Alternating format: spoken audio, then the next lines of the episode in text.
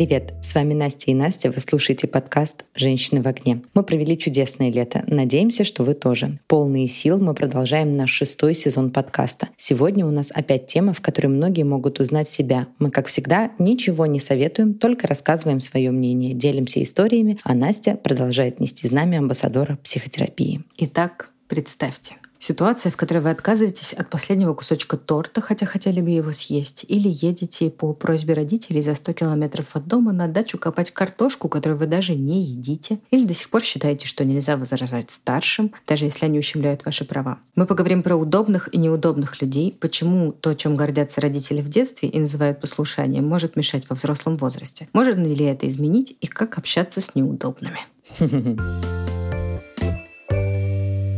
Удобная ли ты девочка? Я ужасно неудобная девочка, мне кажется. Ну, то есть я прям девочка, которая построила себе границы. А я ужасно удобная девочка, Блин. у которой нет личных границ. Ну, мне кажется, что у тебя не совсем нет личных границ. Ну, то есть есть какие-то... Они просто ну, очень... Да, они, утрирую, они, очень, они очень близкие.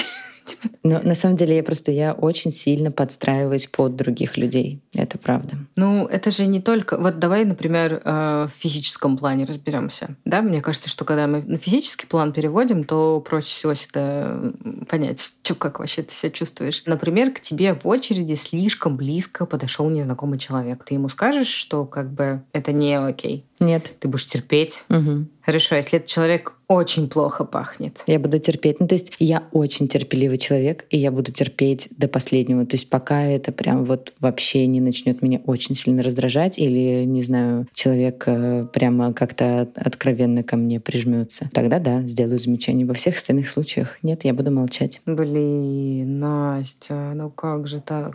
Ну, в смысле?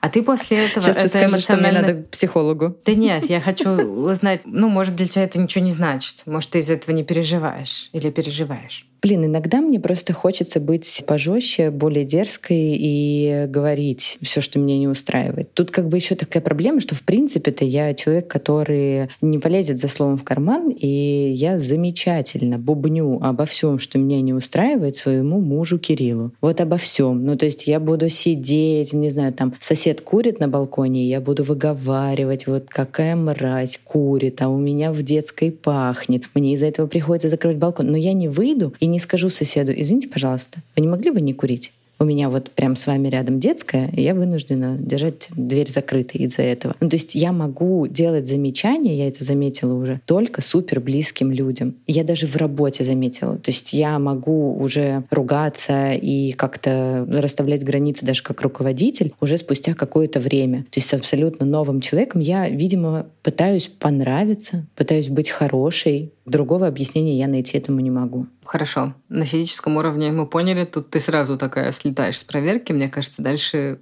ну, можно было бы потестировать типа на уровне эмоциональном. Но самое простое, что мне приходит на ум, когда тебя называют так, как мне не нравится. Но тут я приведу свой пример. И тут как раз я шаг за шагом, но я иду к тому, чтобы меня перестали называть одной из форм имен, которые мне не нравятся. Люди нормально на это реагируют. Ну, типа, не было еще ни одного, кто такой, а чё ты? А чё ты так серьезно это воспринимаешь? Ну, что-то в этом духе, знаешь. Нет, все нормально, и я нахожу любовь в своем сердце, чтобы нормально это не нести. Но плюс это там не совсем какие-то безразличные мне незнакомые люди. Это все даже там мои коллеги или какие-то знакомые. Это тоже, наверное, неудобно. Да? Удобный человек — это тот, кто принимает ситуацию точно так, как она есть, и подстраивается под другого. Но вот насколько ты готова подстраиваться? Ну, знаешь, есть большое количество примеров людей, которых фамилию неправильно называют в университете, когда объявляют там список, да, или в школе, и человек такой там один раз, например, поправил или вообще не поправлял. Ну или даже один раз поправил, а все равно дальше продолжается ошибка. Но вот я из тех людей, которые могут один раз сказать, что я там была Хрущева, а не Хрущева, но если там повторно эта ошибка допускается, я закрываю на это глаза, и я молчу. Ну, то есть я один раз обозначу, если человек меня не услышал, особенно, там, не знаю, какое-нибудь пожилое поколение преподавателей, да и бог с ним. Хрущева так Хрущева. Блин, ну это же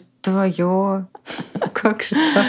Я расстраиваюсь прямо. Короче, я могу так сказать, что есть вещи, в которых я абсолютно спокойно на это реагирую. Ну, то есть меня это не так сильно триггерит, как тебя триггерит, когда тебя называют Настенькой. И это, кажется, уже мой пятый штраф, э, когда я случайно называю тебя, ну ладно, сейчас намеренно, называю тебя этой формой имени. Но это не та форма. А, Настюша. Я, вот, видишь, это, я каждый раз забываю. Боже, я, я сделаю себе татуировку, наверное. Простите, дорогие слушатели, это, ну, это должно когда-нибудь стать мемом.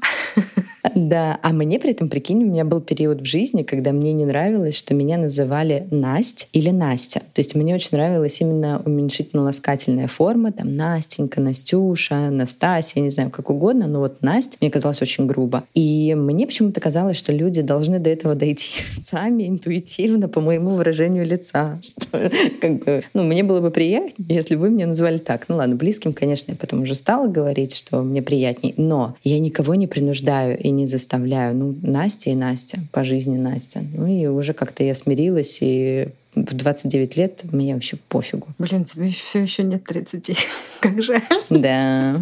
Не знаю, почему жаль. Слушай, ну, мне кажется, что вот ты понимаешь, да, что ты удобная. Это очень утрированно, это не какой-то психологический или еще какой-нибудь термин, но ты понимаешь, что когда общество слегка на тебя нажимает, слегка создает тебе неудобства, ты такая, ну ладно, хорошо, я приму их. Но ты отвечаешься на вопрос, Зачем ты это делаешь? Я пытаюсь соблюсти, видимо, какой-то баланс между тем, чтобы быть, опять же, хорошей для других, нравиться другим. Для меня очень важно нравиться другим людям. И в то же время оценить, насколько мне это некомфортно. Ну, то есть, я не знаю, если человек э, постоянно будет э, стоять на моей ноге, каждый раз встречаясь со мной, конечно, я ему скажу о том, что, слушай, друг, ты мне на ногу каждый раз встаешь, когда мы встречаемся. Или, не знаю, вот я даже представила гипотетически, вот мне, например, некомфортно, существует большое количество людей, которые, там, девочки, например, предпочитают целоваться в губы на прощание, при встрече. Ну, вот есть такая категория людей. Или как-то вот этот поцелуй, он происходит не в щеку, а ближе к губам. Это мои уже такие суперличные границы, и это их нарушение. И даже здесь, там, супер близкими людьми я могу промолчать. Короче, реально, я просто оцениваю, насколько это доставляет мне дискомфорт, по какой-то моей внутренней шкале. И если это меня не сильно триггерит, я с этим смиряюсь. Но, кстати, я заметила, что я гораздо более боевая и более активно настроенная, когда неудобно моим близким. То есть если неудобно моей сестре, моей маме, мужу, ребенку, подруге, я пойду и буду разруливать. Я буду разговаривать с официантом, что мне принесли, там, мои подруги принесли не тот коктейль, и я пойду это делать. А если мне принесут не тот коктейль, я скажу, да и этот вкусный, я его тоже выпью. Блин, у меня просто совершенно не так. Я сейчас сама по себе уровень, знаешь, воин, а для близких я уровень разрушитель. Да, я в курсе.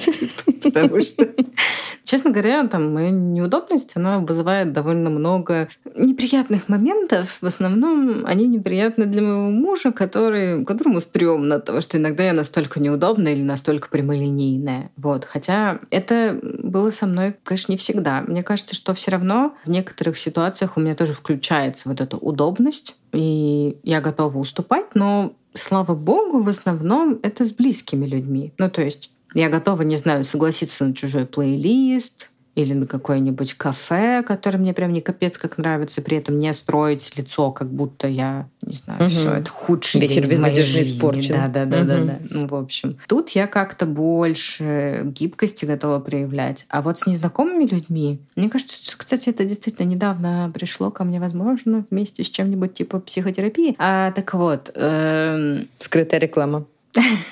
кто-нибудь начните мне за это платить. Ну, нет, я не позволяю влезать вперед себя без очереди. Не позволяю давать комментарии, какие бы то ни было на свой счет. Ну, кстати, про очередь, знаешь, как я даже вот иногда бывает, что я вижу какого-то человека, который вот, вот есть риски, что он сейчас влезет вперед меня. И в этот момент я в своей голове прокручиваю этот монолог, что я скажу человеку. Потом я думаю, а возможно, это будет диалог. Что он мне ответит? А я ему вот это. А потом человек просто не влезает вперед меня, и все рассыпается.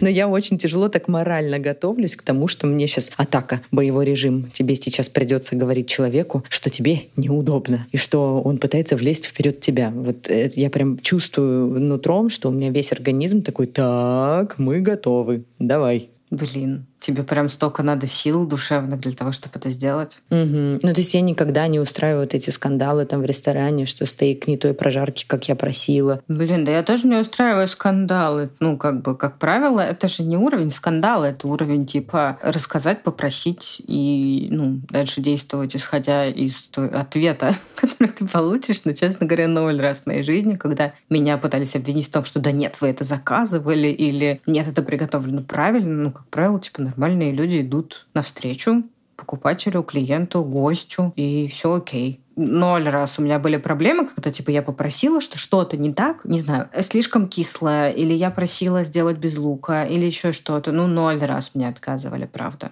Но я очень вежливо прошу, я без наездов вообще. Ну, то есть у меня была ситуация, Кстати, мне вот интересно, что бы ты сделала в этой ситуации. Мы приехали к вам в гости. И до этого останавливались, значит, в соседнем городе. Приехали я, моя сестра и мой муж. И мы, нам надо было переночевать одну ночь в отеле возле аэропорта. Такой модненький отельчик, значит, все, мы приезжаем очень поздно ночью, а, соответственно, утром мы планируем позавтракать и поехать уже в вашу сторону. Вот, мы заселяемся, классный, огромный просто номер. Мы решили, что ну там нам не стрёмно будет одну ночь переночевать в одном номере, но на картинке номер был такой, что разделены были кровати стенкой. Вот, а мы заходим, номер огромный, но стены нет. Ну, как бы кровати на большом расстоянии друг от друга. Я, ну, как бы сразу с порога я говорю, это не тот номер, который я заказывала. Я говорю, где стена? Он такой, типа, блин, простите, все номера заняты. Это, типа, номер такой же категории, но как бы он не совпадает с картинками, но он, типа, по площади, по всему остальному совпадает. Вот, простите, простите. Я такая, угу. Понятно, значит, галочку поставили. Я говорю, окей, ну, типа, завтра утром поговорим с менеджером об этом. Мы ложимся спать очень поздно ночью. И мы понимаем, что мы не можем выключить свет и мы не могли выключить свет до 4 утра.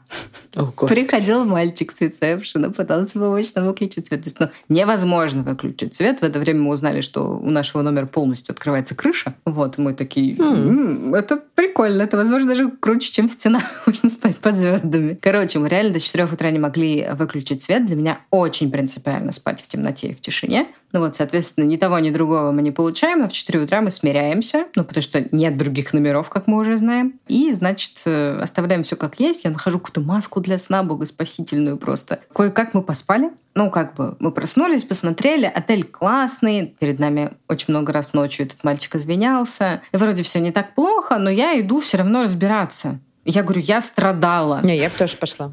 Ну, типа, я улыбаюсь, я говорю, ну, я страдала, давайте что-то делать. Вот, ну, то есть, как бы какие-то границы все же есть. Это хорошо, что ты бы тоже пошла. Ну, конечно, я пошла бы. Ну, вот, я, конечно, я очень настроена была на то, чтобы выжимать все звуки и ругаться всю ночь. Уже там я ругалась, ну, потому что как это ты не знаешь, как выключить свет в номере? Тут немножко другой вопрос. Тут вопрос того, что ты за это заплатила и не получила желаемого комфорта. Поэтому, естественно, я бы тоже пошла поднимать вопрос о том, какого черта. Тем более свет — это действительно такой большой фактор, который влияет на твой сон. Да, ну, честно говоря, я получила 50% от оплаченного номера назад. Бесплатный, огромный просто завтрак. Мне кажется, мы ели его два часа. И вообще там тысячу извинений обещали весь став научить потом выключать свет. Отличная история. Ты знаешь, в принципе, вообще, когда речь заходит о неудобном и удобном человеке, всегда так или иначе ты приходишь к тому, что здесь влияет твоя проработка, зрелость, твоя эмоциональная зрелость как личности. И как раз-таки неудобные люди, как ты, они очень часто раздражают других удобных людей, но в то же время они вызывают большое уважение, потому что ты можешь отстоять свои границы, ты можешь сказать, что тебе не нравится, что тебя не устраивает, а такие удобные люди, как я, не могут. Слушай, мне кажется, что тут еще то, насколько ты вот в данную секунду времени устойчив Потому что, например, в своей стране нет границ по отстаиванию собственных границ. Тут как бы вообще, типа, я здесь живу, это мой город, я имею право примерно на все, что в рамках, да, там, законодательства. Когда ты за границей, ты уже такой раз, у тебя поменьше, да, как будто бы здесь стабильности. А, например, если ты с ребенком, у тебя еще меньше стабильности, потому что ты еще более уязвимая. А если ты еще при этом торопишься, то ты еще более уязвимая. Да, да. А если я не знаю, ну то есть как бы здесь очень много критериев, которые добавляют твои уязвимости, которая скорее тебя переодевает вот эту удобность, типа я не буду тратить на это силы, потому что иначе я вообще не вывезу этот день. У меня была ситуация, я была в Марокко, там было плюс 45 градусов, мы с э, моим партнером ехали на маршрутке из Маракеша в Агадир. Просто представьте себе ситуацию, значит, маршрутка полностью набитая мужчинами, я единственная женщина. Напоминаю, за бортом плюс 45. В машине не работает кондиционер, а водитель на трассе хочет разговаривать по телефону. А как вы знаете, когда едешь в машине и опускаешь стекла, начинается такой звук, такой бьющий, такой ту-ту-ту-ту-ту-ту. И, естественно, он ему мешал разговаривать по телефону. И он закрывал окна. Мы ехали натурально, как в бане. С меня просто текли струйки пота. А я понимаю, что я в Марокко, где слово «женщины» не значит вообще ничего. Ну, то есть я уже на тот момент там неделю была в Марокко, я понимала, с чем я имею дело. И я просто подпинывала партнера в бок и говорила, пожалуйста, меня сейчас вообще не воспримут, но ты скажи, чтобы он хотя бы открыл окно, если нет возможности включить кондиционер. Они, естественно, там экономят бензин, и поэтому не включают. Он открыл окно, мы проехали так, наверное, минуты две, он закрыл его назад. И для того, чтобы тебе было комфортно говорить о том, что нужно открыть окно, нужно было каждые две минуты. Ты в чужой стране, ты говоришь с ними по-английски, вокруг как бы совсем другой менталитет, и главное, что едут и молчат все все терпят. То есть они к этому уже настолько привыкли, и ты понимаешь, что ты на правах тут иностранца еще будешь пытаться качать права. Поэтому да, прекрасно понимаю то, о чем ты говоришь. Это жесткая ситуация, просто ужасно. Честно говоря, есть вот некоторые страны в списке стран, куда я никогда не поеду, но в основном там страны, в которых вот как раз слово «женщина» ничего не значит. Ну, я не, я не могу, ну, в смысле, я начну я начну скандалить с трапа самолета, мне кажется. Ну, то есть, потому что, ну, не потому что мне хочется, а потому что наверняка что-то пойдет не так. А вот видишь, а я боюсь того, что у меня же есть цель, мне важно добраться до точки Б, и я просто боюсь, что меня сейчас высадят из машины in the middle of nowhere, и я должна буду куда-то дальше как-то добираться. Я и так с трудом попала на эту маршрутку, поэтому я буду ехать три с половиной часа и терпеть. Ну, слушай, у меня тоже были ситуации, в которых я уступала, потому что, ну, это типа там вопрос жизни и смерти, вопрос, не знаю, спать сегодня ночью или не спать сегодня ночью, такое тоже бывало. В основном от усталости. Вот усталость, да, это такая штука, которая, вот, ну, собственно, как, наверное, и в этой ситуации с отелем, когда я готова уступить, только, пожалуйста, уже давайте закончим это все. А так, ну, если я бодрая, весела, то фиг вообще. Ну, давай так, гораздо чаще с такими ситуациями мы, конечно, сталкиваемся не в каких-то даже путешествиях, не в экстремальных ситуациях, а просто со старшим поколением, О, да. которое искренне О, да. считает, что ты должен априори делать то, что они говорят, потому что они знают лучше. У них же опыта больше. Очень правильно, очень правильно ты сразу начала с «ты». Потому что если ко мне обращаются на «ты», я тоже в ответ обращаюсь на «ты». Это потрясающе. Да. Да. Но у меня есть другая фишка. Если человек старше меня, ну, например, не сильно старше, он там друг друга, друга подруги, и он начинает как-то неприятно со мной разговаривать, я начинаю обращаться к нему на «вы», даже если до этого мы перешли на «ты», ну, чтобы дистанцироваться. Это прикол. У меня недавно была ситуация, вот это вопрос того, что за себя я как бы не буду стоять, а за ребенка буду. Я стояла на рынке, у нас в Турции сейчас все еще 30 градусов жара, и, естественно, ну, на улице днем днем было очень жарко. Мы стоим на рынке в тени, а Ева у меня начала сильно плакать. И на тому моменту уже проголодалась. Ну, не суть важно. Короче, я знала, что происходит и почему моему ребенку дискомфортно. Проходит мимо какая-то русская женщина и говорит мне, ему жарко, и просто идет дальше. Я на нее подняла глаза, говорю, я же без вас не разберусь. Это вообще, это было что-то... И она просто как бы пошла дальше. Ей не интересно было ни диалог строить, ничего. Просто важно было обособить, что она-то знает, что моему ребенку жарко, а ты, тупая курица, на улице стоишь с ребенком и не знаешь, что на улице жарко, и ребенку жарко. Ой, ну для таких точно есть отдельный котел в аду, если ад существует, стопудово, знаешь. Там прям написано, типа, советовала мамам, как им быть мамами. Вот прям так написано. Мне никогда в жизни не пришло бы в голову вообще незнакомому человеку на улице что-либо говорить. Вообще никогда, если никто не спрашивает моего совета. Я вообще не понимаю этих людей, которые лезут не в свое дело. Слушай, у меня новая фишка. Я теперь, если ребенок плачет, ребенок что-то такое вот неудобное делает, я пытаюсь посылать какие-то знаки, что типа, блин, да все нормально, типа, не волнуйтесь, да, мы да, понимаем, это ребенок. Ну, то есть мне нужен какой-то плакат, типа, Окей, все хорошо. Значок. Да. Типа, Значок, я нормально отношусь к детям. да, ну типа я понимаю, что вы ничего не можете сделать с тем, что он орет. Очень длинная надпись на значке, но тем не менее. Я так летела недавно в самолете. Там еще очень классно было придумано. Девочка очень, пла- очень сильно, пла- очень сильно плакала. Через наушники с шумодавом все равно было слышно, как она плачет. Чтобы ее успокоить, с ней ходили по салону туда-сюда. Это знаешь, Бедная. такой крик, типа удаляющийся от тебя, приближающийся к тебе, удаляющийся. И так, это был еще вечерний рейс, ночной практически. Ты знаешь, в моем случае крик никогда не удаляется и не приближается, он всегда рядом со мной, понимаешь? Я тот самый человек, который ходит с этим криком вот туда. Да, сюда. да, да, да. Ну, я, кстати, была э, поражена тем, что родители были очень спокойны. Ну, то есть Ну, это бы- самое главное. Ну и плюс никаких советов, ничего нет. Мне кажется, может, стюардесса к ним один раз подходила, типа, могу ли я что-нибудь сделать? Ну что ты сделаешь? Ты ничего не сделаешь. Типа, прими как данность. Знаешь, самолет шумит, двигатель э, да, работает, и ребенок орет. Ты не можешь ничего с этим сделать. Прими это. Ну да. Давай Да. вернемся к взрослым. Да, точно так же ты, как и в самолете, просто должен принять ситуацию, что все, что тебе говорит бабушка, нужно просто принимать. И ничего не говорить в ответ. Да, но не обязательно, пожалуйста, так действовать. Ну, типа, если это ваша родная бабушка, если это не ваша родная бабушка, давайте мы договоримся. Если это пожилой человек, он вам что-то говорит, то, что вам не нравится. Не надо обижать пожилого человека. Вы действительно не знаете, какую жизнь он прожил. Но если вам некомфортно, уйдите. Просто игнорируйте. Не разговаривайте. Ну, то есть, ну, не, не множьте зло, не давайте повода продолжения к этому диалогу. Они всю жизнь ждали того, что их будут слушать. Понимаете? Ну, то есть так заложено воспитанием культурой постсоветской, советской, что, ну, пока ты ребенок, ты не человек, ну, это вообще, в принципе, да, мы все понимаем, что детство, оно не так давно появилось, и уважение к детству не так давно появилось. А вот когда ты будешь взрослым, тогда все тебя будут слушать. Тогда ты станешь Вообще настоящим человеком, как Буратино станет настоящим мальчиком, так же ты станешь настоящим человеком. Но это не так. Вы сразу рождаетесь настоящим человеком, ваше мнение важно. И ну, мнение пожилого человека, наверное, тоже кому-то важно, но не значит, что вам оно должно быть важно лично. Ну, типа, нет, это не так. М, Тоже невозможно себе И вот представить. я, не, да. зна- я не представляю себе, это же не очень большое изменение, да, это не очень большой generation gap, что называется, то есть разница поколений, чтобы я подошла и сделала замечание ребенку на детской площадке.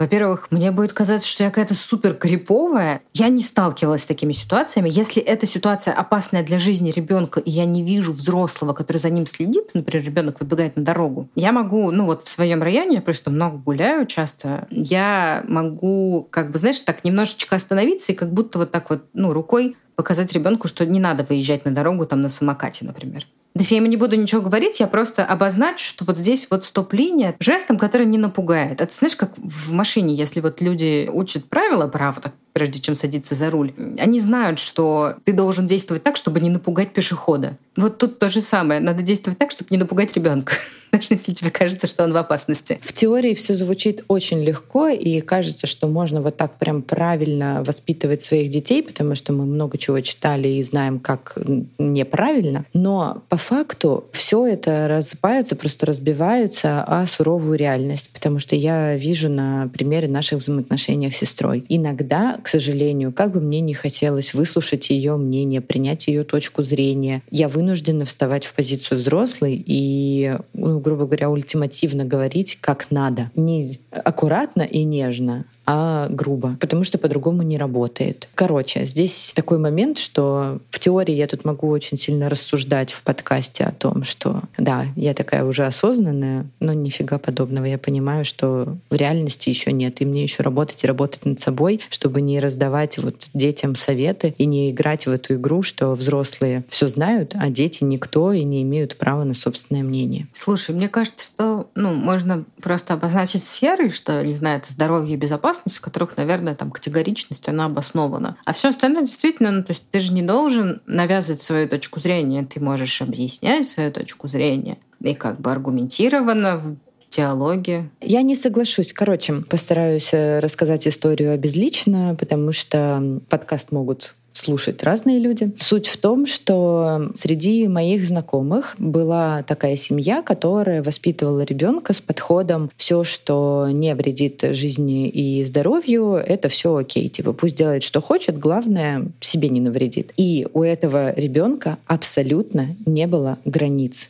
И это было очень видно. То есть э, ребенок вообще не воспринимал э, других взрослых, э, другие замечания, объективные, адекватные, про какой-нибудь шум, про влезание в ситуации. Это очень сложно. Это действительно раздражает, когда ты понимаешь, что у ребенка нет границ, родители ему их не выставляют, он себя ведет очень невоспитанно. Именно не в том плане, что, блин, ребенок должен быть послушным и должен выполнять то, что ему говорит взрослый, но ребенок хотя бы должен делать выводы выводы из того, что ему говорят, а ребенок ничего не делает. Ну, то есть он как шумел, так и шумит. Он как э, эгоистично себя ведет, э, в том плане, не знаю, что он не делится вообще ни, ни с кем, ничем, что ему там купили какую-нибудь вкусности. И у него этих вкусностей целый пакет. И его просят поделиться, он говорит, нет, это все мне. Ну, короче, и таких вот моментов было прям очень много. Ты это подмечаешь и про себя думаешь, блин, ты тебе бы вот какую-нибудь границу все-таки выставить бы и поставить тебя на место и сказать, что тебе можно, а что тебе нельзя. А у человека их вообще нет. Потому что можно все, что не вредит здоровью. Но мне мне кажется, что это не вопрос удобства или неудобства.